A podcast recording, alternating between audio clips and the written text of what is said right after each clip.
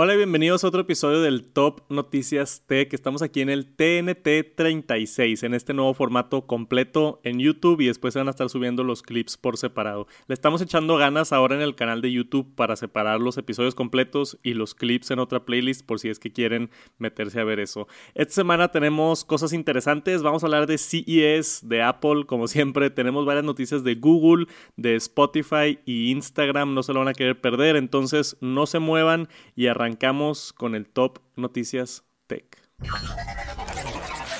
Tenemos un reporte de Nikkei que ha hecho varias filtraciones de Apple en el pasado. Yo recuerdo mucho, este, siempre tiene información más o menos de, los procesadores y ese tipo de cosas de Apple.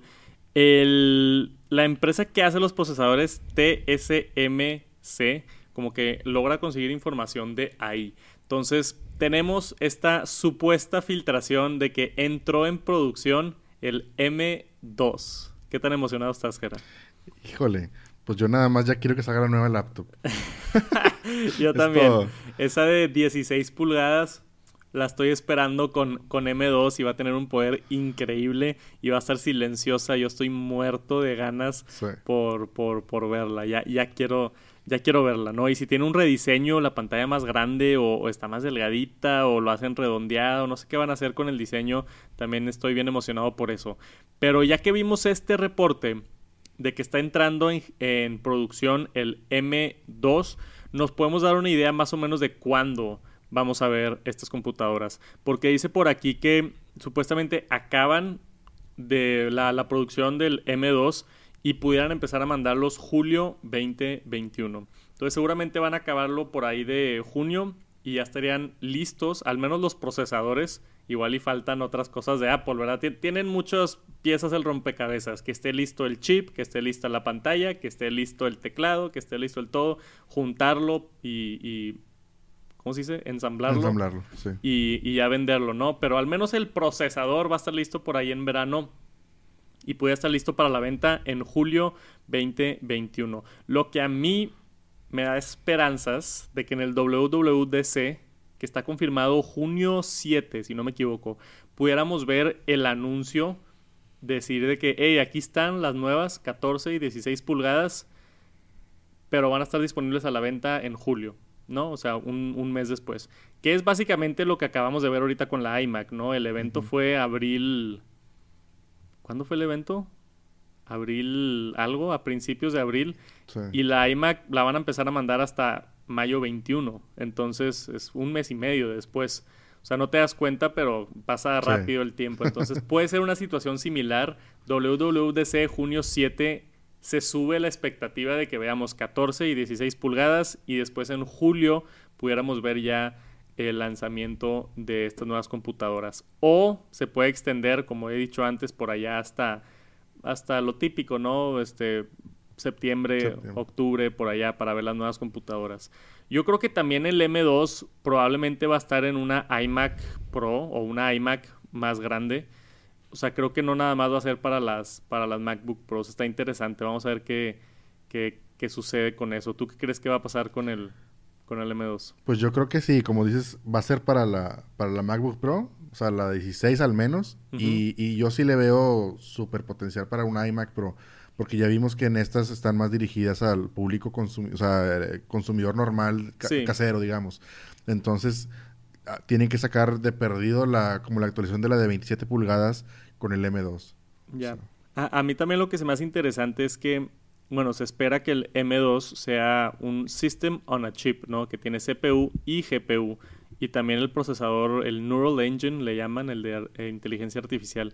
Entonces, es extraño porque siempre en la laptop más grande que vende Apple tenemos una tarjeta de gráficos dedicada. Entonces, ¿tú crees que las gráficas integradas del M2 sean mejor que un Radeon RX, no sé ni cómo se llaman, o el Nvidia, lo que tú quieras? ¿Crees que pueda competir con eso?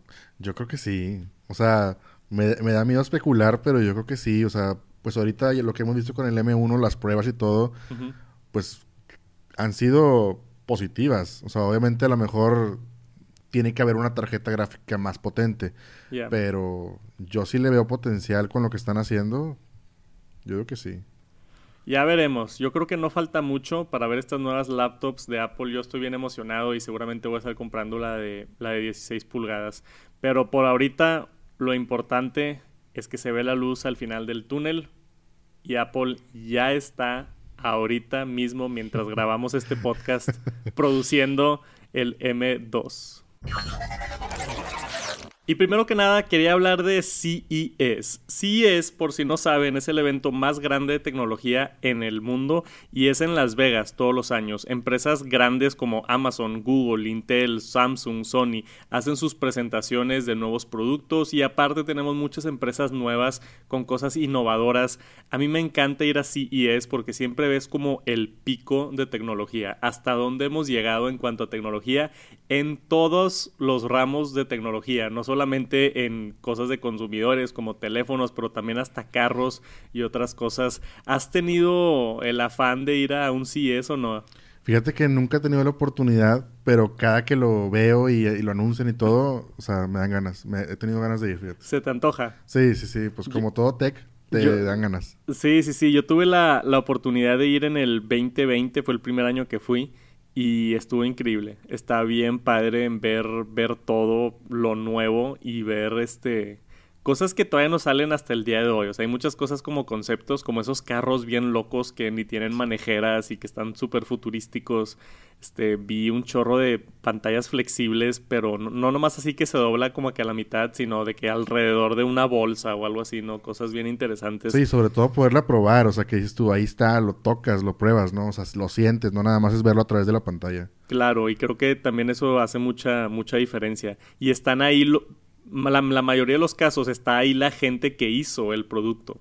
Entonces le preguntas de que, hey, ¿qué onda con esto? Y te platica más o menos eh, cómo está el producto y, y, está bien divertido eso. Yo en, en el 2020 grabé cinco vlogs, fueron cinco días de CES y grabé cinco vlogs, uno por día, con todo lo que me iba topando y hablando con gente y otros youtubers. Ahí conocí a Marciano y a Neshudo y a Tecnofanático y a todos, estuvo bien divertido.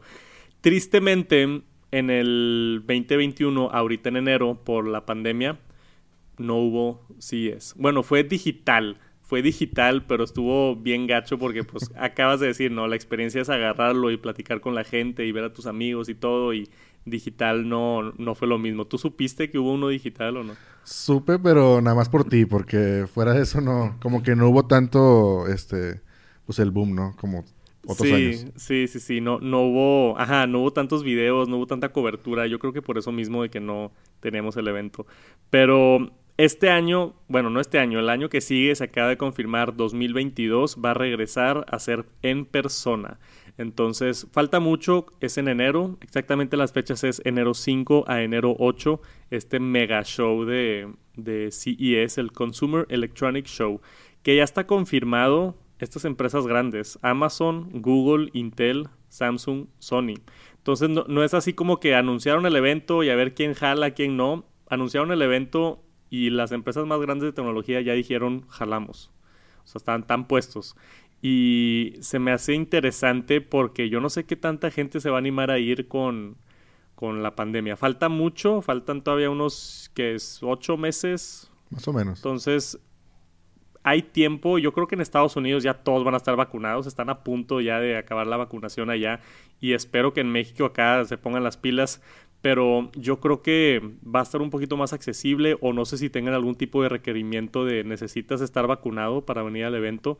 Eso también pudiera estar interesante, que necesites una, una tarjeta de vacunación o... o yo creo que sí, muy probable. O sea, yo me imaginaría que por ser un evento tan masivo, o sea, que hay algún tipo de restricción. Es que es, es interesante porque creo que la vez pasada fueron 400 mil personas no significa que estás al mismo tiempo con todos. Sí, claro. Porque hay muchas salas y hay varios edificios y unas cosas suceden en hoteles y otras cosas suceden en el, en el este, ¿cómo se llama? El Show Center, no me acuerdo cómo se llama, donde es el, el evento. Pero es demasiada gente. Y muchos vienen de, de Asia, muchos vienen de China, de Corea, de Japón. Y eh, está bien raro porque cuando yo fui en el 2020, yo fui justo antes de la pandemia, ¿no? porque, bueno, al menos en marzo es cuando consideramos que ya se, se anunció globalmente como pandemia y todo. Yo tuve el evento en enero y estuve con mucha gente de, de Asia y pues no me enfermé o no escuché de que hubo casos de, gente enfermándose. Pero esperemos que no sea tema en el 2022 y podamos regresar. Yo tengo muchas ganas de ir, no solamente a ver a mis amigos youtubers, sino a poder ver la, la tecnología nueva, grabar unos videos. Me encanta toda la experiencia. Es mucha chamba, pero me gusta muchísimo y entonces yo creo que sí me animo a ir. Este enero 5 a 8 2022 yo les aviso por allá, CES 2022. Y después vi esta nota en Gizmodo que se me hizo bien interesante. Habla de iOS 15. Hemos tenido varios rumores de iOS 15.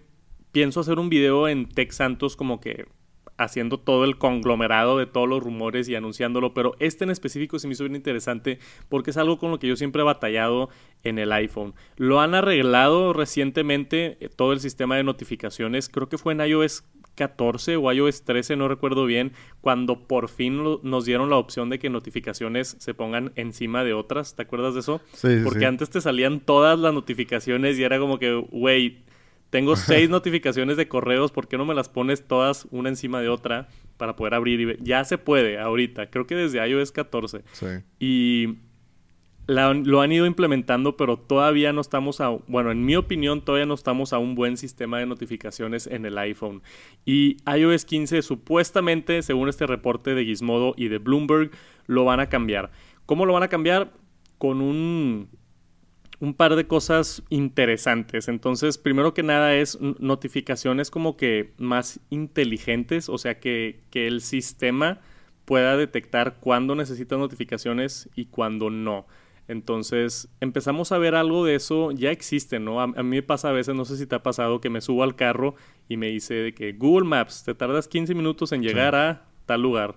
Entonces te llega la notificación porque ya a través de inteligencia artificial sabe que todos los martes a las 7 de la noche vas a casa de tu novia, como es en mi caso. inclusive, inclusive te dice, te, te dice como que a dónde vas. O sea, te dice, tardas, bueno, a mí me ha salido de que tardas 15 minutos en llegar a tu destino. Y yo, ¿cómo sabes a dónde voy? Pero ya sabe de que, oye, como tú dices, a tal hora, tal día, normalmente vas hasta, a este lugar y te predice, te predice eso. Sí, está bien interesante. Entonces, a hacer eso un poquito, un poquito pero con otras notificaciones, ¿no? Y que el sistema se encargue más de hacerlo porque tú, tú puedes entrar. Yo tengo amigos, primero que nada, que apagan sus notificaciones por completo porque no quieren que les llegue nada. Y tú te puedes meter aplicación por aplicación y decir, ¿sabes qué? Sí quiero notificaciones de Instagram. No quiero notificaciones de WhatsApp. Sí quiero notificaciones de correos en ciertas situaciones. Entonces te puedes tomar una hora para meterte a todas tus aplicaciones y ver cuáles quieres, cuáles no pero no mucha gente lo hace. O sea, gente prefiere nada más apagar todas las notificaciones o, o, prender todas las notificaciones. Entonces creo que, creo que también que hay mucha este, oportunidad para hacer una refrescada del sistema de notificaciones por, por, por parte de Apple. ¿Tú tienes problema con notificaciones o no? Pues fíjate que sí, de repente sí he llegado a pensar en sobre todo las de WhatsApp. Al menos yo creo que es el más, bueno, la mensajería que uses llega un punto en el que ya, oye, estás trabajando, estás haciendo algo y está ta, ta, ta, o sea, siento yo que a veces sí, es, sí requieres como que un control con eso. Yo también conozco gente que, que sí las apaga, o sea, está, sobre todo el WhatsApp está apagado. O sea, y sí me, sí me he puesto yo ese, ese dilema de decir, ¿lo apago o no? Pero también es acostumbrar a tus contactos, al menos los que te hablan mucho, que digan, ¿sabes qué? Oye, es algo urgente, márcame. O sea, ya la gente no está acostumbrada a marcar, entonces también por ahí. Sí, ese también es tema. Yo, o sea, yo personalmente tengo Instagram, todas las notificaciones apagadas, porque me llegan muchos mensajes este, y me taguean en muchas cosas y, y hace como un año lo apagué por completo. Yo no veo notificaciones de Instagram. Entro a Instagram y ya pierdo mi tiempo ahí, pero no me gusta el recibir una notificación como que se te antoja entrar y entras y gastaste media hora, ¿no? Entonces yo las apagué por completo, las de Twitter también. Entonces nada más cuando entro a la aplicación me entero de, mis notificaciones y de otras cosas. Me gusta ver las notificaciones dentro de la app, ¿no? Entro a Twitter, le pico a la campanita y ahí veo mis notificaciones. No me gusta que me lleguen al teléfono. Parte de, de esto de iOS 15 lo que dice es que van a cambiar las notificaciones dependiendo del estado del teléfono y dependiendo dónde estés. Entonces, si estás manejando, es un tipo de notificaciones. El iPhone sabe cuando estás manejando por la velocidad a la que vas.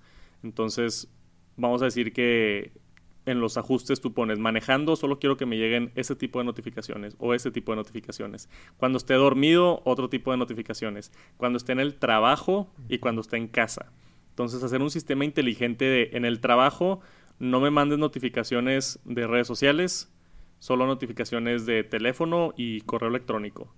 En la casa, no me mandes de correo electrónico porque no quiero chambear. Mándame de redes sociales, mándame de Netflix y mándame de otra cosa, ¿no? Entonces, se me hace un sistema interesante y creo que, creo que a mí sí me gustaría. ¿Qué opinas tú? Sí, no, se me hace súper interesante eso que acabas de decir. O sea, el hecho de que estés, o sea, dices tú, eso es algo importante porque de repente también tienes notificaciones de trabajo cuando estás descansando y, es inevitable abrir el correo del trabajo y ver de que, chin, ya me pidieron esto y dices tú, lo hago ahorita, no lo hago ahorita. Entonces, se me hace algo, algo saludable más que todo, o sea, saludable decir, los correos del trabajo, esos en horario de oficina, no me los mandes, o sea, no me notifiques.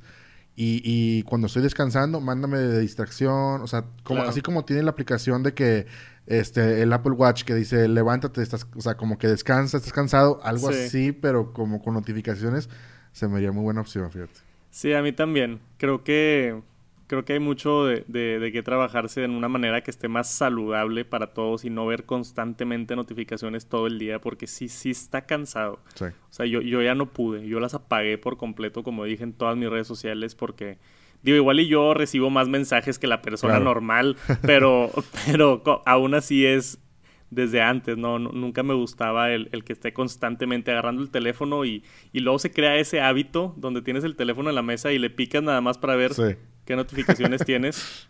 y no hay nada. Hay de que un correo de, de, Telcel y otra cosa y como quiera te da curiosidad verlo, ¿no? Sí, inclusive cuando, cuando estás así, no sé, que lo pones en modo avión o algo así y, no sé, te vas a un vuelo, regresas y lo abres y ya quieres ver qué te llegó. A veces no te llega nada, pero ya quieres ver, ¿no? Sí, sí, sí. Estamos bien adictos, güey. Está bien mal.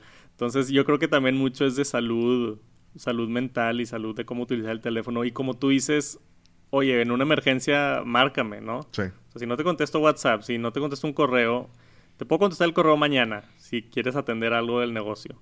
Pero si es urgente, pues márcame. Ahí lo tienen, iOS 15. Esperemos que cambien las notificaciones con estas nuevas notificaciones inteligentes dependiendo dónde estás y qué estás haciendo. Se me hizo bien interesante y vamos a ver qué más cambios nos tiene iOS 15. Tenemos noticias para los usuarios de Android o de Google Assistant. Esto se me hizo bien interesante. Em, ya no va a ser necesario, al menos por ciertos comandos, decir Hey Google, ¿no? Decir el, famoso Oye Google. No quiero, si alguien tiene una bocina en casa, ya probablemente lo, lo ahorriné, pero el, eh, eh, o sea, este keyword, el Hey Google, es algo que siempre tienes que decir y es una de mis quejas que yo tengo también con la plataforma de Apple, que siempre tengo que decir Oye Siri me gustaría, primero que nada, nada más decir Siri sin el oye y luego a veces como que contestar más natural. Si Siri te contesta, contestarle de regreso sin la necesidad de tener que volver a decir la palabra. Que eso creo que es algo que hace Google, ¿no? Tiene como que un estilo más de conversación, pero se quieren quitar por completo el Hey Google, que a mí se me hace excelente porque se siente bien, se siente bien robot el tener que utilizar este tipo de frases, ¿no? A mí el más natural, no sé qué opinas tú, es para mí es Alexa, porque es nada más un nombre y como que es un nombre que suena más a, a una persona, ¿no? No estás diciendo como que, oye Google, suena bien forzado en mi opinión, está más natural decir Alexa, ¿cuál es el tiempo? O sea, por, eso siento que me gusta más la plataforma de Alexa también. ¿Tú utilizas algún asistente digital? No, fíjate que no, no, no me he acostumbrado, he querido, pero yo creo que también por el hecho de lo que dices del, del, del cómo usarlo, o sea, el tener que decir hey y todo eso, como que no, no me he acostumbrado. Sí, e, e, está extraño. Y bueno, se encontró, entraron aquí a los de... ¿Qué son? ah, no, 9 to 5 Google. Entraron al APK de la nueva versión de Android que se llama Guacamole. Siempre tienen nombres interesantes los de Android. Este, y encontraron en el código lo que están llamando short commands. Entonces, para ciertas situaciones no es necesario decir hey Google, sino vas a poder decir este, solamente lo que necesitas. Entonces los ejemplos que da aquí al menos ejemplos específicos, es por ejemplo contestando una llamada por teléfono o snoozing en una alarma. Entonces, si el teléfono detecta que te está entrando una llamada, deshabilita el Hey Google y ya nada más le puedes decir contesta. Sí. Que eso se me hace increíble, o sea, se me hace genial. Empieza a sonar el teléfono y es de que, ah, hey Google, contesta el teléfono. Y no, o sea, nada más empieza a sonar el teléfono de que contesta. Y ya entra. Entonces, otra situación era la alarma. Si está sonando la alarma, no tienes que decir en la mañana ahí mitad dormido de que, oye Google, apaga la alarma. Sino es nada más de que apaga la alarma. Sí, súper interesante es eso. Sí, o ponle snooze.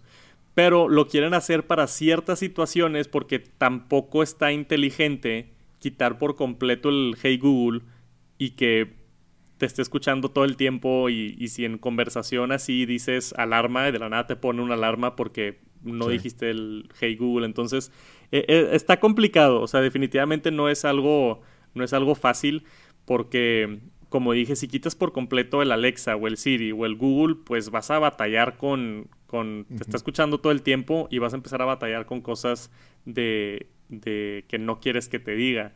Y tú que igual no tienes tanta experiencia con, con, con eso, pues no te has dado cuenta, pero sí puede llegar a ser un problema este, bastante grave.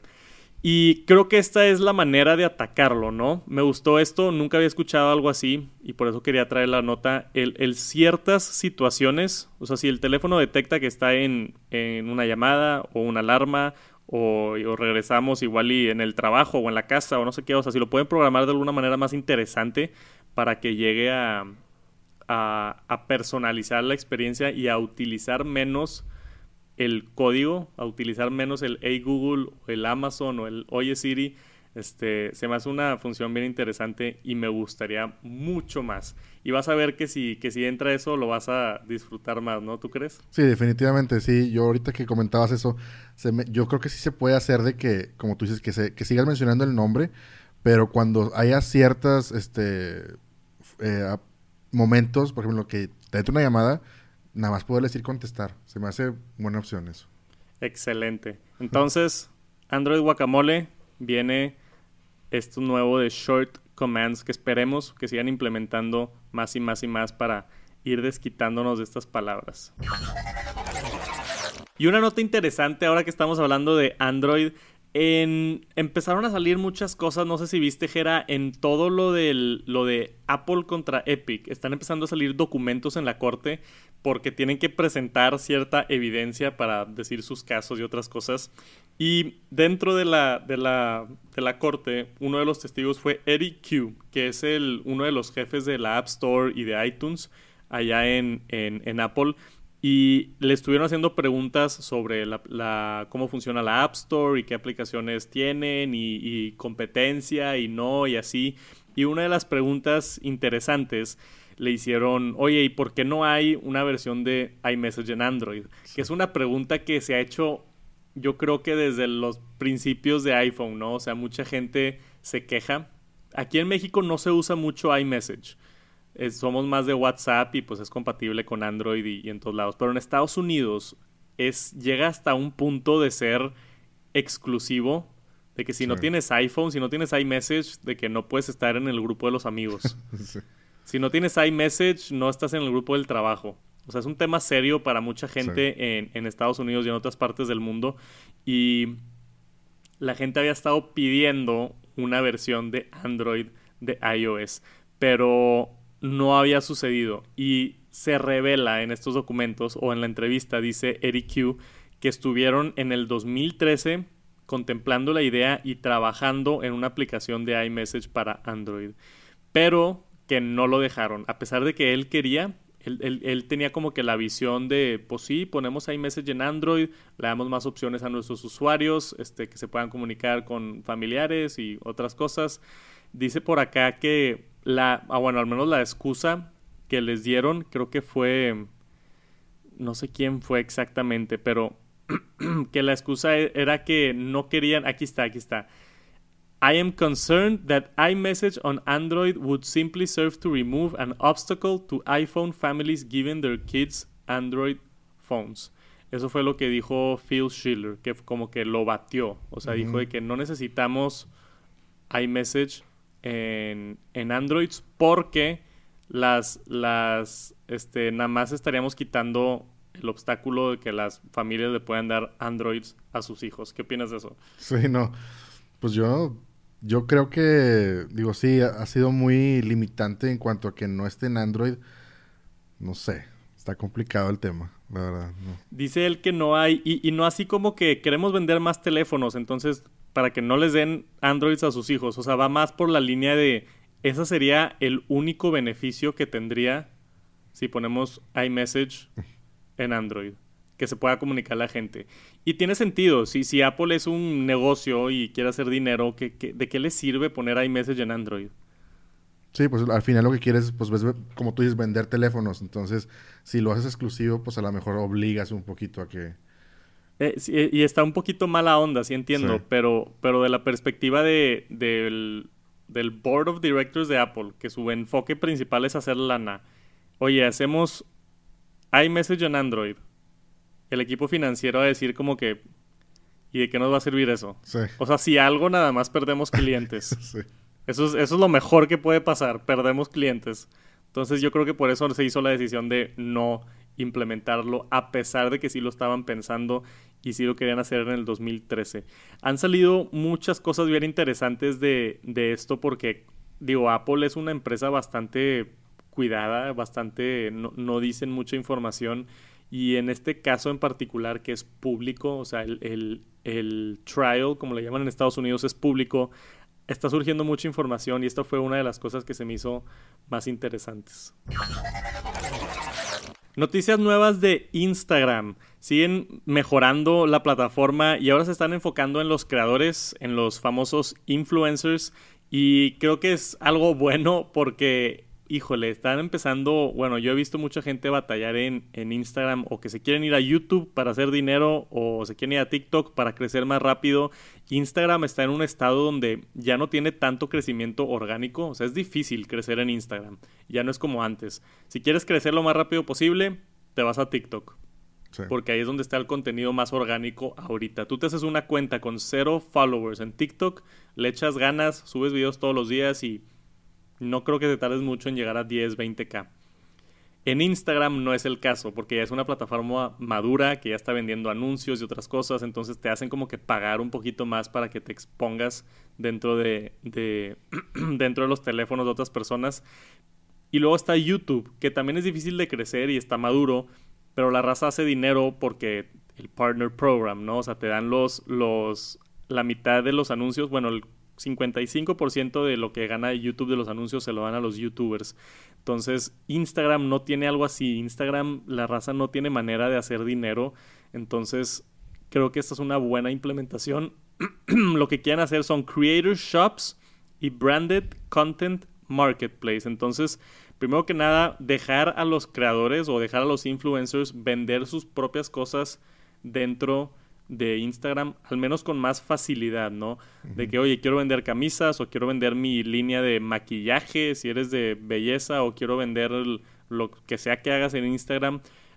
Permitirles un acceso a una plataforma más sencilla, más fácil, un creator shop, como lo están llamando, para poder este, vender este tipo de contenido si es que este, tienes una página de, de, Instagram. La otra es el marketplace que se llama Branded Content Marketplace, que esto no lo entendí muy bien, pero según yo va más o menos de la mano, más o menos de lo que está pasando en Instagram, ¿no? Donde gente sube de que, hey, quiero vender esto, ¿quién me lo compra, sí o no.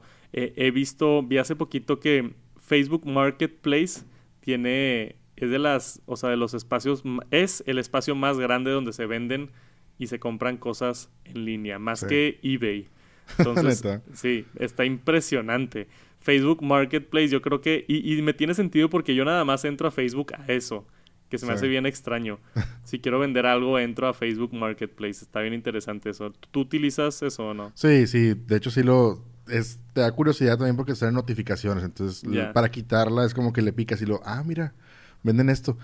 Y a veces encuentras cosas buenas. Yo creo que está bien como que dar la opción para que también, pues simplemente si ya sabes que sucede, simplemente pon una herramienta para que suceda mejor. Creo que va, o sea, Facebook ya lo hizo y lo está haciendo Instagram. Entonces, pues lo veo bien, ¿no? Sí, sí, sí. En, en, Instagram tiene un enfoque más hacia branded content, o sea, e, es lo que dice aquí es como que empatar influencers con sponsors, ¿no? Entonces, estamos hablando más del lado del, del, creador, de que, oye, este, me quiere patrocinar tal marca. Instagram se está dando cuenta que lo están haciendo fuera de la plataforma. O sea, una empresa me contacta a mí y me dice, hey, quiero salir en tu story o quiero salir en un post, te pago tanto dinero.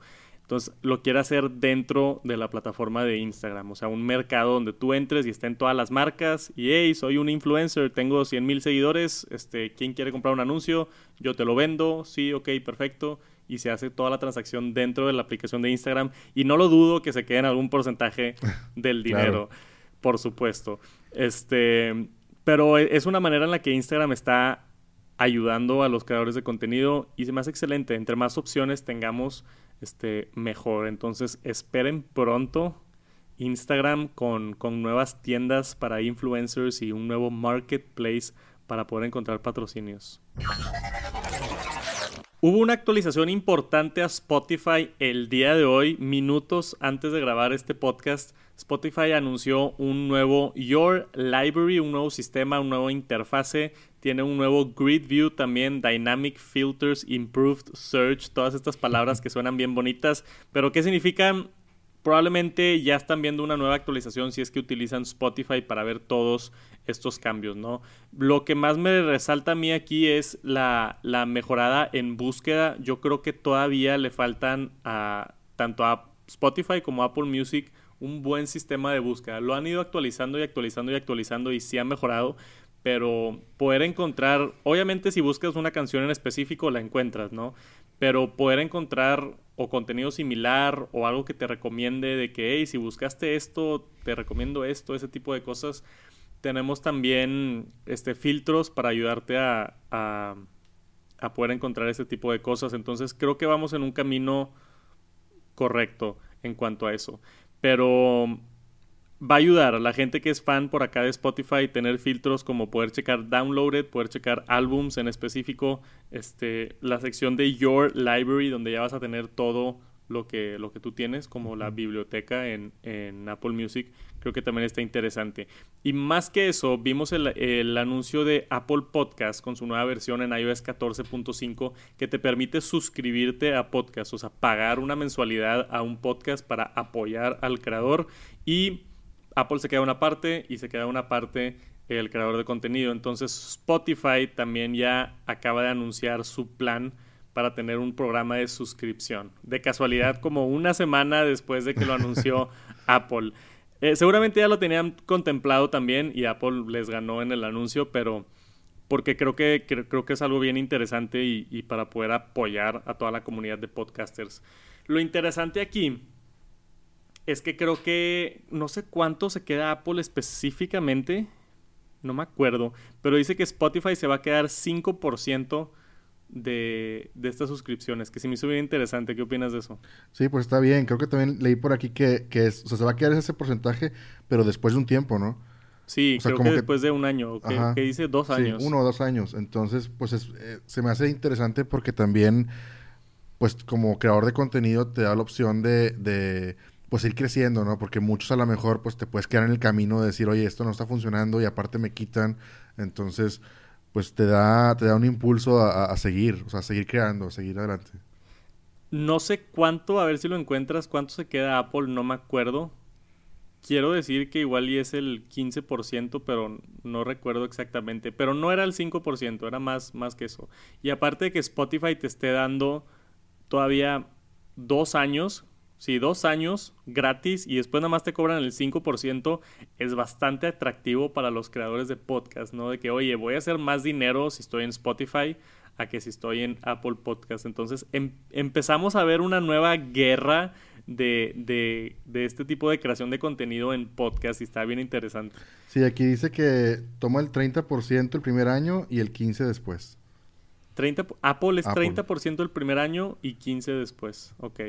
Entonces imagínate, ¿prefieres que se queden 30% de tu dinero o cero? Sí, no, pues cero definitivamente. y después 15% o 5, pues Sí está bien bañado. Y, y no sé en qué tanto le va a pegar esto a Apple. También se me hace interesante porque la mayoría de, bueno, yo que este, este mismo podcast lo subimos a Apple Podcast, Spotify, Google Podcast, o sea, todo lo de podcast siempre ha sido, en mi opinión, como multiplataforma.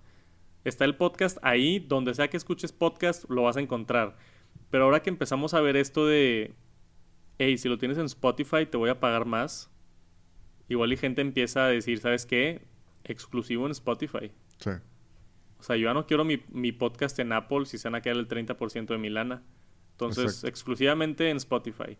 No sé si llegue a pasar eso con, con, creadores de contenido. Nunca creo que cobremos por el TNT, igual y más adelante, pero, pero yo estoy hablando de otra gente, ¿no? Esa gente grande, grande, grande. Hemos visto, por ejemplo, Spotify le pagó una exclusiva a Joe Rogan, entonces está exclusivamente en podcast, pero eso es un, eso es un trueque, eso es un deal fuera, o sea, detrás de las escenas donde Spotify le dio no sé qué tantos millones para ser exclusivo y que solamente esté su podcast en Spotify. Pero esta es una opción para toda la raza normal, como tú y yo, de decir, ¿sabes qué? Podemos buscar el apoyo de la comunidad, este, si quieren aportar con 3 dólares al mes o 5 dólares al mes, prefiero que sea exclusivo en Spotify si voy a hacer más dinero. Entonces tiene mucho sentido tiene mucho sentido eso y como dije, creo que se viene una guerra de... De dónde va a estar tu podcast, ¿no? Sí, pues es como, como lo que, digo, aquí también lo mencioné en el artículo, como el Patreon, ¿no? Que abres tu cuenta y que generas contenido exclusivo por un pequeño fee.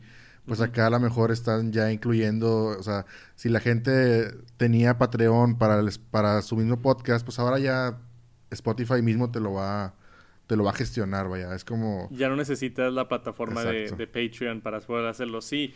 A mí me pasó lo mismo, de hecho. Yo, yo tenía un, un, Patreon en el canal de Tech Santos antes de que me habilitaran lo de membresías en YouTube. Creo que llegué a tener como 15 Patreons. Y después abrió lo de membresías de YouTube. No existía. Sí. Abrió lo de membresías en YouTube, me invitaron al programa y fue como que, pues si ya está integrado a YouTube y ahí es donde hago el contenido pues está más padre, ¿no? Entonces cerré el Patreon y me enfoqué en, miembros de YouTube, que ya somos más de 120, si alguien le quiere entrar por allá.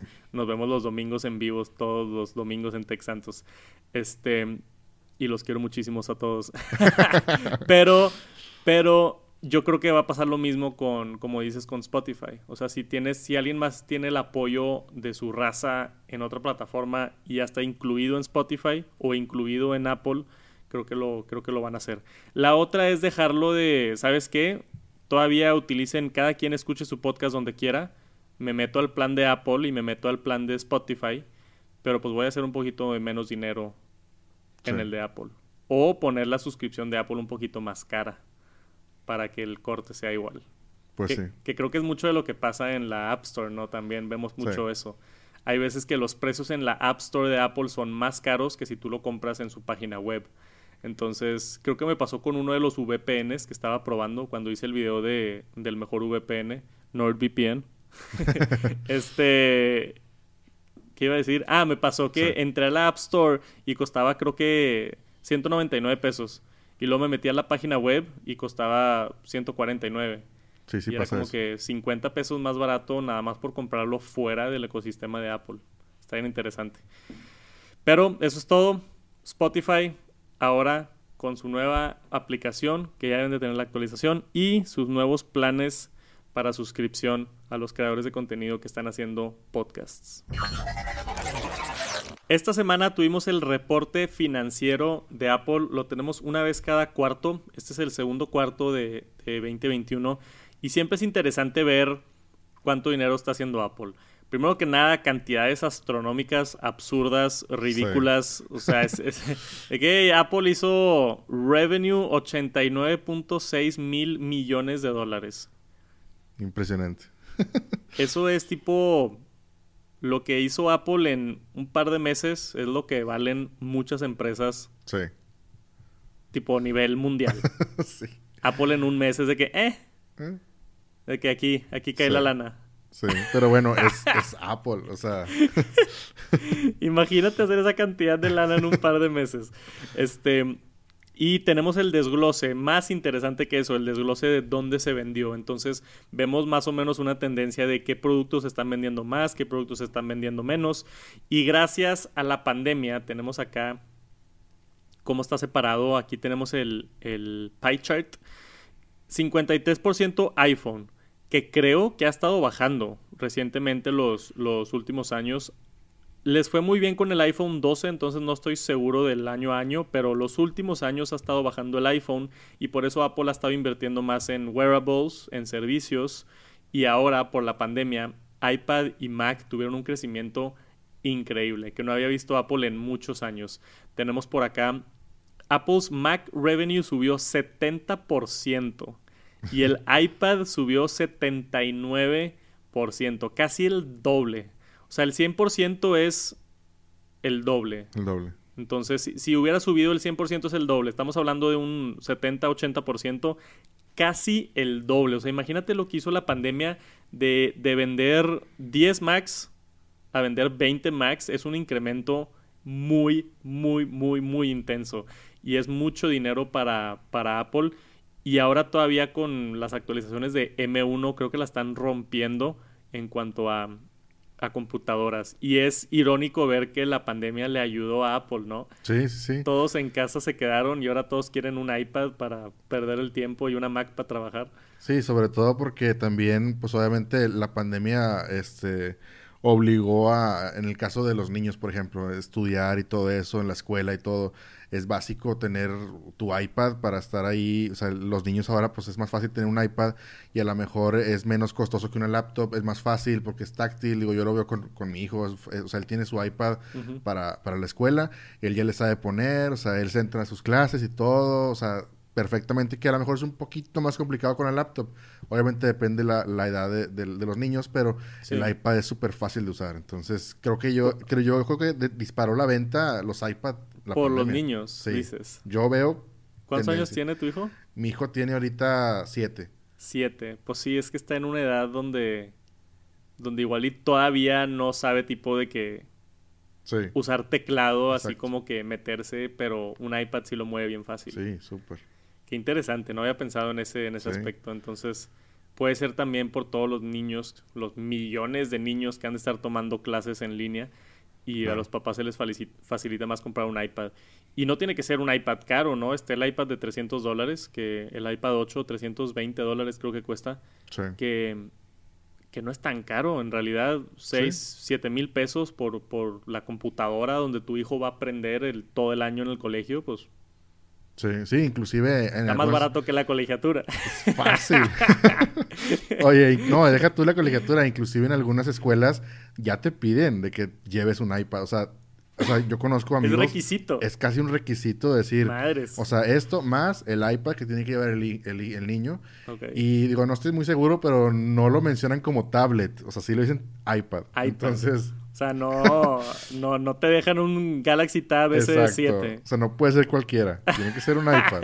Entonces, ah. pues puede ser ahí las grandes ventas también este, se disparan mucho en cuanto a eso. La facilidad también, porque muchas veces, pues las aplicaciones, o sea, es más fácil que, que ya, inclusive para el maestro, dar la clase, decir, este, entre en nuestra aplicación de Google este, Classroom y, o sea, ya es fácil, en, cambio, porque muchos de los, los, maestros dan las instrucciones de la aplicación. Mamá, digo, maestro, es que no puedo ver, no, no sé qué esto. Entonces, imagínate si todos los niños tuvieran dispositivos diferentes, pues también está complicado. Entonces es fácil para el maestro decir, hazle así, porque pues ya sabe que en el iPad funciona así. Sí, tener una base estándar de píquenle aquí y todos tienen la misma interfase. Sí, sí, cierto. Sí está complicado. Yo creo que también eso fue parte de lo que disparó tanto las ventas. O sea, el doble de ventas es, es demasiado. O sea, tengo aquí el número específico si lo quieren saber. De 4.4 mil millones que hicieron hace un año en el mismo cuarto. Ahora hicieron 7.8 mil millones en ventas de iPad. Entonces, como dije, casi el doble. Pero ya cuando lo pones de 10 a 20 no suena como mucho, pero de 4 mil millones a 8 mil millones Suena mucho más intenso. Y el otro que creció y que ha estado creciendo lento pero seguro son los servicios.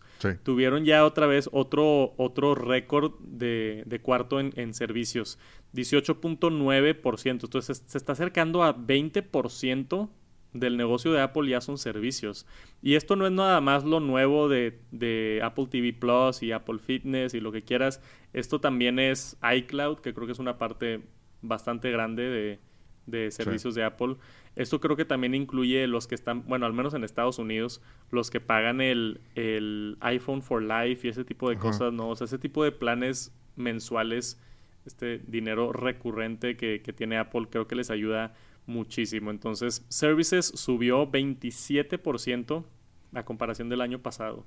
Que, no es el doble así como que tan exagerado, pero como quieras un buen porcentaje. O sea, haber crecido tanto en servicios con Apple Music, con, con Apple News, aunque no lo tenemos por acá. Este, no sé si ahí entre Apple Pay, no sé si Apple Pay se queda un porcentaje de las compras, no estoy seguro. ¿Quién sabe si está ahí? No, no, no, no estoy seguro si entra ahí, pero también servicios es algo muy importante para, para Apple. Se ve claro que sigue dominando el iPhone, sigue siendo poquito más de la mitad del ingreso total de, Apple y del éxito de Apple. Pero entre más venden iPhones, más venden todo lo demás. O sea, entonces yo creo que van creciendo a la par, ¿no? Si ya tienes un iPhone, pues pagas iCloud, pagas Apple Music, este, y si ya tienes un iPhone, igual y se te antoja una Mac o un iPad. No, definitivamente, todos empiezan por algo. O sea, tengo, tengo, este, mi cuñado también dice, oye, este, me quiero comprar un iPhone. Este, ¿cómo ves este o aquel? Y dice, chin, pero bueno, si me compro el iPhone, voy a querer el Apple Watch. El Apple Watch. Y si tengo el Apple Watch, voy a querer para el gym, voy a querer pues los AirPods. Entonces así te vas.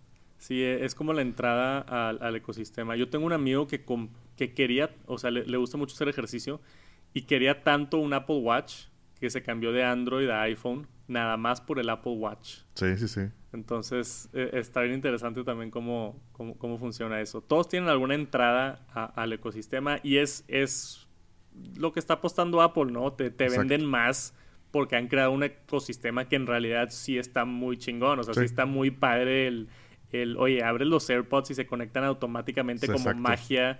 Eso no sucede en ninguna otra plataforma está bien, está bien interesante cómo, cómo te venden todo y, tú y yo somos clientes. Seguidores fieles. Clientes. yo creo que, que, digo, y ahora más con el canal de YouTube, estábamos hablando ahorita de que me estoy gastando una lana increíble, nada más para hacer la reseña del iMac y del iPad nuevo y el Apple TV, pero aún así, si no tuviera el canal de YouTube, yo soy cliente frecuente de Apple y, y sigo, sigo comprando cosas. Definitivo, ¿no? Y las disfruto, que es lo peor de todo. Sí, por favor, si están escuchando de Apple, mándenle algo a Texanto, si no se va a quedar sin dinero. Me va a quedar pobre. Sí. Es correcto. Aparte, si ya están haciendo 89.6 mil millones cada par de meses, no está nada mal. Pero bueno, eso es todo. Muchísimas gracias por acompañarnos en esta edición del Top Noticias Tech. Si no lo han hecho todavía, suscríbanse al canal de YouTube. Si están por allá en, Apple Podcast o Spotify Podcast, déjenos una, una, reseña, unas estrellas. ¿Qué es lo que se da en los podcasts? Estrellas, ¿no? Creo que sí. Eh, déjenos estrellas, reseñas, lo que sea. Cualquier tipo de feedback se aprecia muchísimo.